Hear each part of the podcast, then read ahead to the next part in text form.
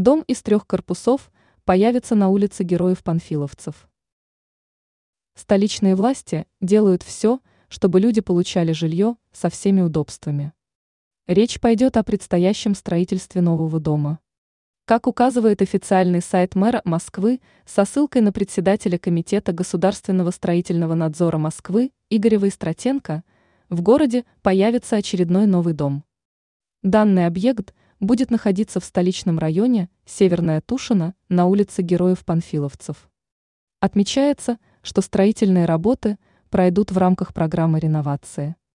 По словам Войстратенко, площадь современного дома составит около 34 тысяч кв. метров. Он отметил, что специалисты создадут парковочное место для автомобилей, которое будет находиться на подземном уровне жилого дома. На первом этаже расположатся объекты общественного назначения. Известно также, что новостройка будет рассчитана на проживание 325 семей. Часть квартир займут маломобильные жильцы. Кроме того, специалисты уделят внимание прилегающей территории. Они организуют места для отдыха граждан, создадут освещение, а также высадят деревья и кустарники.